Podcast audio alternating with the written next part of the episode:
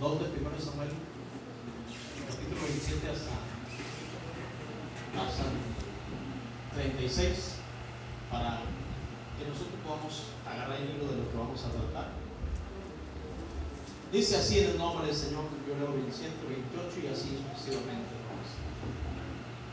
Vino un varón de Dios a Elí y le dijo, así ha dicho Jehová, no me manifesté yo claramente a la casa de tu padre cuando estaban en Egipto en casa de Faraón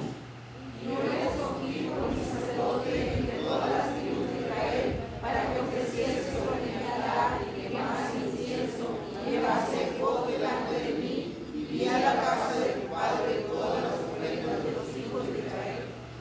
¿Por qué habéis follado mis sacrificios y mis ofrendas que yo mandé en el tabernáculo y has honrado a tus hijos más que a mí, engordándolos de la principal de todas las ofrendas de mi pueblo Israel? Por tanto, Jehová, tú habías hecho tu casa y la casa de tu padre andarían delante de mí perpetuamente. Mas ahora ha dicho Jehová, nunca yo tal haga, porque yo honraré a los que me honran, y los que me desprecian serán tenidos en poco. He aquí vienen días en que cortaré tu, bra- tu brazo y el brazo de, de casa de tu padre, de modo que no haya anciano en tu casa. Verás tu casa humillada, mientras Dios forma de bienes a Israel, y en ningún tiempo habrá anciano en tu casa. El varón de, de los, el varón de los tuyos que yo corte de mi altar, que yo corte de mi altar, será para consumir tus ojos y llenar tu alma de dolor, y todos los nacidos de tu casa morirán en la edad viril. Y te será por señal esto que acontecerá a tus dos hijos, Ofni y Fines, ambos morirán en un día. Y yo me suscitaré en un sacerdote fiel que haga conforme a mi corazón y a mi alma, y yo le edificaré casa firme y andará delante de mí ungido todos los días. Y el que hubiere quedado en tu casa vendrá a postrarse delante de él, con una moneda de plata y un bocado de pan, diciendo, te ruego que me agregues alguno de tus misterios para que pueda comer con toda Dice, yo me suscitaré en un sacerdote fiel. Amén. Dios eterno, te damos gracias por tu presencia, porque nos dan la oportunidad de estar aquí en tu casa de oración. Agradecemos, Señor, el tiempo que, eh, que nos permites estar acá, Señor. Queremos que tu gracia sea sobre nosotros y que no solamente eh, escuchemos su palabra, sino que la pongamos por obra. Esto lo pedimos en el nombre de Jesucristo de Nazaret. Gracias, Señor. Amén. Bueno, tomen su lugar y vamos a, vamos a llevar a cabo nuestra prédica.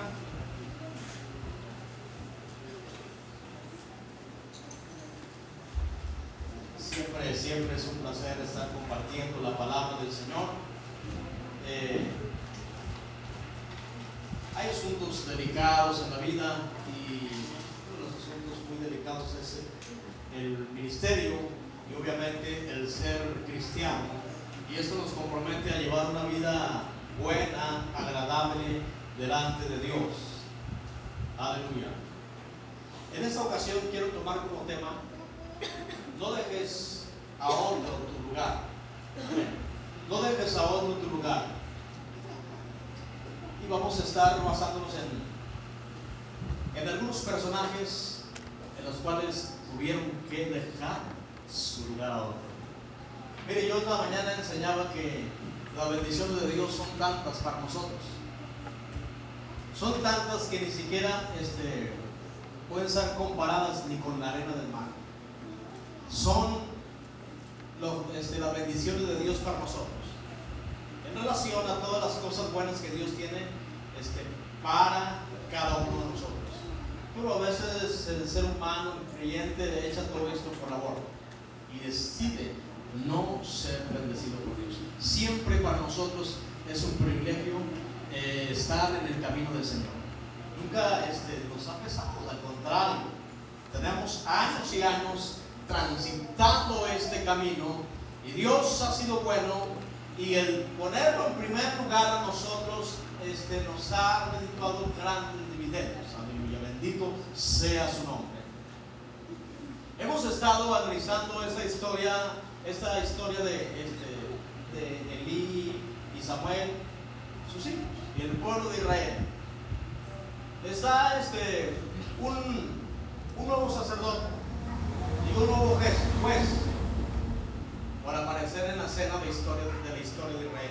Pero mientras tanto está un hombre, el cual nosotros hemos leído en esta, en esta porción de la escritura, que Dios lo ha, escogido primeramente a, a él, a la casa de su padre, y hoy que él está en turno es un escogido de Dios. Amén. Nadie de nosotros puede renegar que no ha sido bendecido por Dios. Nadie de nosotros puede presentar queja delante de Dios porque nadie tenemos argumentos. Ha sido bendición tras bendición. Aún aunque en ocasiones hayamos nosotros eh, caminos alternos, hemos vuelto en sí, nos hemos vuelto a Dios y Él nos ha perdonado y nos ha iluminado y estamos en este camino que empezamos a transitar algunos este, tienen poco, unos pocos años, otros tenemos muchos años transitando en este camino. Lo he dicho siempre a título personal que como, como adolescente, como joven y como adulto, y vale la pena servir al Señor. Amén. Porque a veces decimos, no, es que es más, más difícil para los adolescentes. ¿Dónde quedaríamos, dónde quedaríamos jóvenes? No, que es más difícil para los adultos. Cada etapa tiene su grado de dificultad, pero también estamos conscientes que en la etapa en la que te encuentres, la que estés viviendo en este momento, es una etapa que Dios te ha privilegiado y Dios te ha colmado de bendiciones. Que si tú no las has tomado es porque no has, no has querido, porque están ahí para ti. Aleluya, bendito sea el nombre del Señor Jesucristo. Esto era el caso de este hombre llamado Elí, que pertenecía a familia sacerdotal. La familia sacerdotal, y que él era el que estaba en turno, obviamente, como hemos estado mencionando. Primer punto, Elí y Samuel. Elí era el que estaba en turno, era el escogido por Dios, familia sacerdotal. Ellos se encargaban de ministrar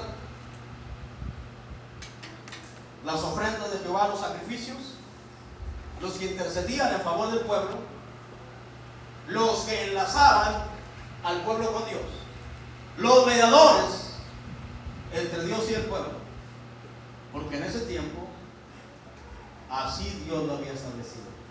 Hoy nosotros estamos conscientes que el mediador es Jesucristo. No hay hombres alternos. No hay mujeres alternas, solamente Jesucristo. Pero en ese tiempo Dios permitía que un sacerdote fuera el enlace, un sacerdote fuera el puente entre Dios y los hombres. Era el que los enlazaba a Dios con los hombres. Aleluya. Y se presentaba al pueblo el oferente, el penitente, y había una comunicación con Dios a través de un sistema de sacrificios que Dios había establecido. Cabe mencionar que en los sacrificios, que regularmente, según el estatus económico, eran los sacrificios. Por mencionar el cordero, eh, una parte le tocaba a Dios que esa parte este, tenía que ser quemada. Había una parte que era cocida y que en relación al cordero, y le tocaba una parte al sacerdote y una parte al penitente. Y todo era así en el orden establecido por Dios. Y cabe mencionar que en esas ofrendas eh, estaba también implícita la, la manutención del sacerdote y su familia. De tal manera que al que Dios llamaba, Dios sostenía. Así era el caso para ese tiempo. Aleluya. Pero ese sacerdote, el que estaba en turno, tenía que ser una persona ejemplar delante de los demás. Aleluya. Tenía que ser una persona que aventajaba en mucho a sus semejantes porque era el siervo que Dios había escogido. Era el ejemplo para todo el pueblo, era el ejemplo sacerdote en turno. Llegaba el tiempo en que el sacerdote pues tenía su familia también y ellos empezaban a ministrar en el templo. Y este hombre, a medida que pasa el tiempo, se hace indulgente, que hemos visto esa historia, que sus hijos hacían lo que ellos querían en el templo. La Biblia dice que este hombre amaba tanto a sus hijos que dejó, iba dejando poco a poco lo, lo que Dios estipulaba en su palabra. Que Dios nos ha llamado, hermanos, que si cuando nosotros tengamos que escoger, si es nuestra familia y Dios, tenemos que escoger a Dios. Mayormente cuando estas personas estaban ministrando en el templo. ¿Cuál era el pecado de Dios? Él había perdido la visión. No solamente la visión física, sino también la visión espiritual.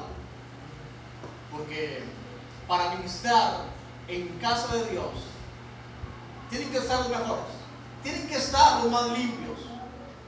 Porque el sacerdote o el ministro es el que dará a Dios cuenta de lo que suceda o no suceda en casa de oración.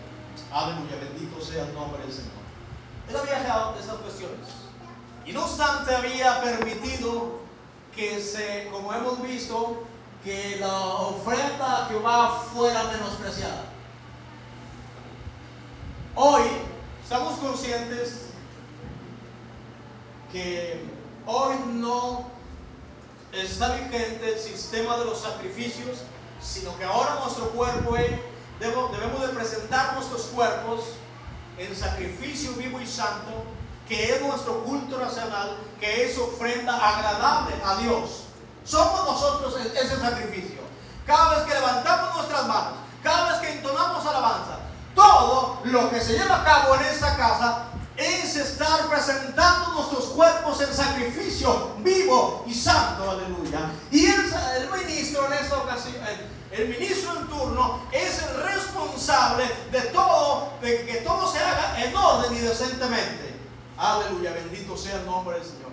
Pero cuando el ministro se hace de la vista gorda y suceden acá cosas, cosas que inciden en la moral, cosas que inciden en falta de seriedad y el ministro no hace nada por llamar la atención, es cuando él empieza a perder la vista espiritualmente.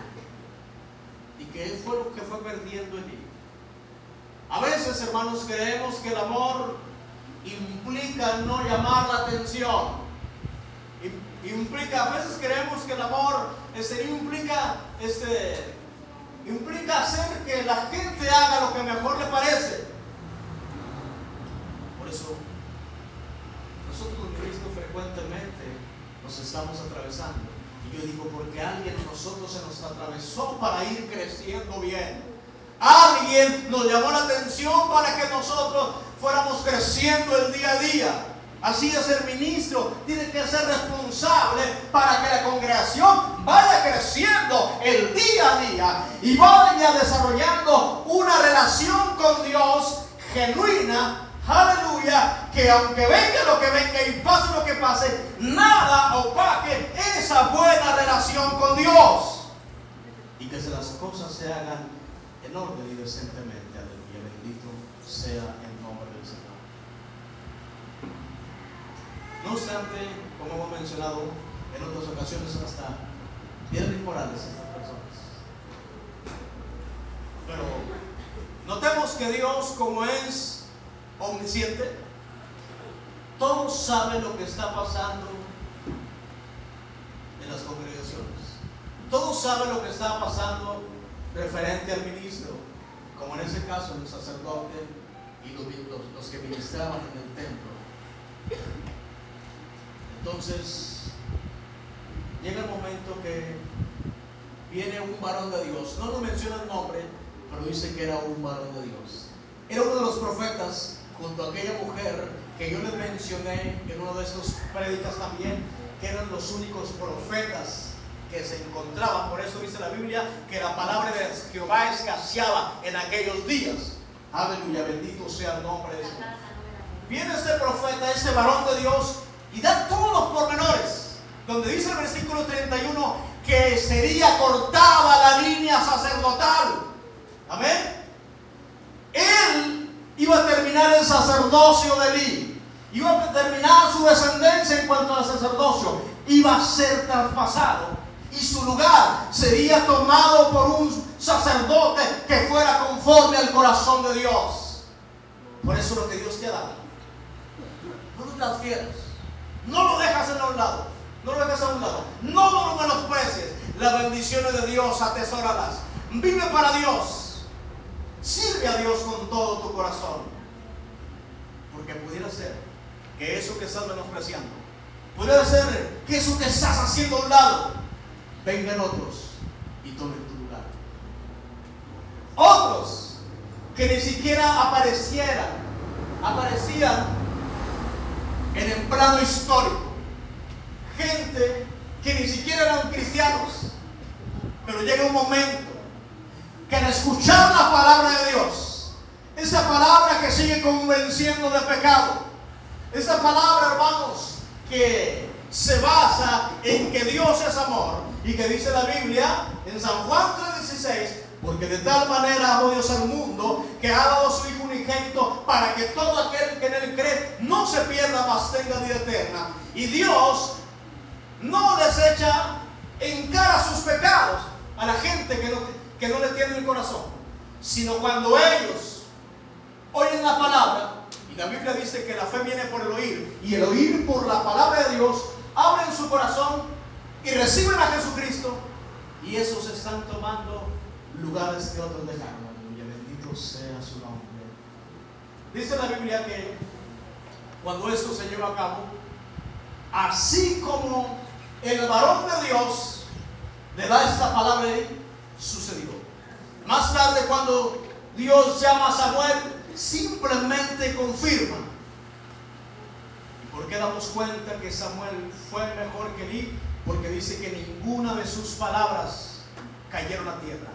Todo lo que dijo Samuel en relación a entregar palabra de Dios se cumplió. Todo en relación al ser el sacerdote que ofrecía sacrificio pro Israel, lo hacía de una forma tal como estaba estipulado en la palabra de Dios. Amén. Samuel fue un hombre ejemplar que hasta el día de hoy seguimos hablando de él. Es una de las pocas personas que podemos encontrar tacha de los siervos de Dios. Una persona que nos impulsa a seguir adelante. Una persona que nosotros conocemos la historia ¿Cómo, ¿Cómo nació él de una mujer que era estéril? Y Dios lo hizo un gran profeta, sacerdote, juez. Aleluya, bendito sea el nombre del Señor. Tú que tienes poco tiempo con nosotros, quizá Dios te está promoviendo a lugares más altos. Dios está promoviendo tu vida. Dios tiene promesas para ti. Y los que estamos, los que estamos en turno, sirvamos a Dios con todo nuestro corazón. Dos, Saúl y David. La Biblia dice que cuando hasta el tiempo de los jueces una frase predominaba que decía en ese tiempo los jueces, cada uno hacía lo que mejor le parecía. Había palabra escasa, pero la gente no tomaba en cuenta la palabra del Señor, sino que cada uno se regía conforme a sus pensamientos, conforme a sus emociones. Toma lugar Samuel para ser dirigente de Israel. Sus hijos no andaban en los caminos de Dios. La gente quiere imitar lo de los pueblos aledaños. Y dice, los demás pueblos tienen reyes. ¿Por qué nosotros no? Ponnos un rey. Dice la Biblia que Samuel lloraba, porque hasta, hasta entonces era un tipo de gobierno, un tipo de gobierno teocrático. Un pueblo que su monarca era Dios. Un pueblo que su rey era el Dios Todopoderoso. Pero ahora Samuel lloraba y dice, Samuel, no llores porque no te están desechando a, ti, sino que me están desechando es a mí. Ponles un rey. Y había un hombre que Dios llamó, un hombre que Dios llamó, eso lo encontramos en la persona de Saúl. Saúl era dotado físicamente, en estatura más alto que los demás. Era un hombre que al ojo humano llenaba. Y ese fue ungido por Samuel como rey. Y es uno de los reyes que mantuvo a las doce tribus, doce tribus de Israel. El reino se divide después de la muerte de Salomón, pero hasta entonces tanto David tanto Saúl, primer rey, David, tercer, segundo rey, y tercer rey Salomón, lograron mantener las doce tribus unidas. Esa etapa que les marco de después de Salomón, Roboam y Jeroboam se dividen las tribus. Se le conoce como el reino del sur y el reino del norte. Por eso encontramos nosotros a través de la Biblia y a través de la historia profecía para el reino del sur y profecía para el reino del norte. Y cabe mencionar que los tres primeros reyes gobernaron durante 40 años. Cada uno, aunque ahora se regía ya en un tipo de gobierno monárquico, no teocrático, sino que tenían su rey, pero este rey políticamente los gobernaba. Pero espiritualmente había un profeta, Samuel. Y este tenía que escuchar la voz del profeta para que políticamente pudiera sacar al pueblo delante. Un día Dios da una orden. Amalek era uno de los pueblos que había estorbado al pueblo de Israel antes de entrar a Canaán, regresando de Egipto. Y Dios da la orden que ese pueblo sea exterminado.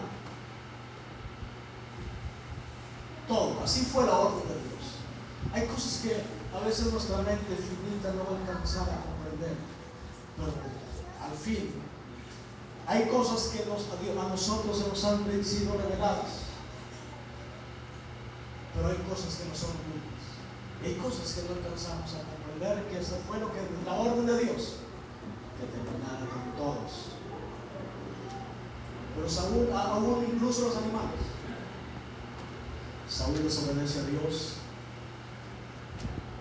le perdona la vida a Agag, el rey amalecita. Se trae la parte más gorda del ganado. Y Samuel viene y se presenta delante de Saúl para llamar la atención que había desobedecido a Dios. Dice la Biblia que Dios decidió quitar como rey a Saúl. Iba a suscitarse en un hombre que hiciera conforme a su corazón. Él, por su desobediencia, echó por la borda el ministerio que Dios le había dado. El privilegio que tenía como manda más en Israel, hoy él ha perdido ese privilegio. Y toma lugar Saúl, un hombre que fue un hombre conforme al corazón de Dios en su calidad de sacerdote rey. Aleluya. Era un hombre que Dios permitió Saúl, pero que hoy es renovado, relevado, perdón. Aleluya. Bendito sea el nombre del Señor. Punto número 3. Moisés y Josué. Nosotros hablamos de Moisés, podemos decir tantas cosas de Moisés. ¿Qué podemos decir de Moisés? Fue un hombre que, primeramente, que estaba consciente que Dios iba a sacar a su pueblo de Egipto, pero él lo quiso hacer a su manera. Después Dios lo manda 40, 40 años al desierto y allá Dios lo prepara para que él con la cobertura de Dios fuera y al pueblo de Israel de Egipto. Podemos decir también que después de esa transformación de 40 años, dice la Biblia, que no había persona más mansa que Moisés sobre la tierra. Moisés era tan, una persona que pesaba tanto en el pueblo de Israel, que dice la Biblia que cuando el pueblo de Israel estaba en guerra, y que venían los personas, las personas levantaban las manos a Moisés y cuando las manos de Moisés estaban en alto, el pueblo de Israel ganaba las batallas. Pero cuando Moisés bajaba las manos, el pueblo de Israel perdía las batallas. Así que era Moisés. A Moisés también lo conocemos como el Cristo del Antiguo Testamento. Cristo en relación de una, el hombre ungido para el momento por Dios. Porque nada tenemos que decir, este, compararlo con Jesucristo. Nomás en el, en el asunto que lo podemos comparar con Jesús es el, el siervo usado por Dios al momento. Porque la palabra Jesús significa Salvador. La palabra Jesucristo es un compuesto entre el ungido ¿sí? y el Salvador. Por eso es Jesucristo. Pero nada, no podemos decir de Moisés que es el Cristo, mas no el Jesucristo del Antiguo Testamento. Es el ungido, porque la palabra Jesús, es el Cristo significa ungido. Aleluya. Por eso dice la Biblia en Mateo 24, hermanos, que en las señales de la venida del Señor dice que vendrían falsos Cristos, refiriéndose a falsos ungidos. No dice que falso Jesucristo, ¿verdad? Entonces, en relación a los ungidos, eso vemos de Moisés que era un hombre este, que pesaba en el pueblo de Israel. La Biblia dice que por mano de Moisés Dios los había sacado. Moisés era una persona excepcional. Ya estando cerca de entrar a la tierra prometida, Dios le dijo a Moisés, ya le había hablado a la peña antes para que diera agua. Pero ahora Moisés, el pueblo lo desesperó. Moisés tenía que hablarle a la peña para que diera agua. Pero Moisés golpeó la peña. Y dice Dios, por esta razón, tú no, tú no vas a entrar con el pueblo a tierra de Canaán. Ahí está Josué. Él es el que hará entrar al pueblo a tierra de Canaán. Por el simple hecho de haber golpeado la peña. ¿Dónde quedó todo el historial de Moisés? Ahora, cuando nosotros decimos, Moisés está con el Señor, claro que está con el Señor. Pero él desobedeció a Dios en ese aspecto. O sea, algo que pudiera ser tan simple nosotros podemos decir, nos hemos pecado más que Moisés. Nosotros no tenemos hazañas como Moisés, ¿verdad? Para nada. Pero por esa razón, y otro vino y tomó su lugar. Amén. Este hombre llamado José. El cual entró con el pueblo a la tierra prometida y repartió las tierras.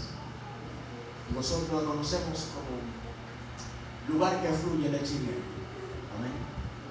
Por eso en razón a las bendiciones de Dios a Elí, en relación a las bendiciones de Dios a Saúl, en relación a las bendiciones de Dios a Moisés, ellos tuvieron que dejar su lugar a otro. ¿Cuáles son las bendiciones que Dios le ha dado a usted? Porque para usted constituye un privilegio estar en esta casa de oración. Tanto para usted como para mí. Pero ¿cuántos han dejado ese privilegio? En relación a ser instrumento de Dios. ¿Cuántos hermanos han dejado a un lado eso? Y Dios hoy está promoviendo, amén, otras gentes para que sigan adelante con esa noble causa, para establecer el reino de Dios en el corazón de las personas.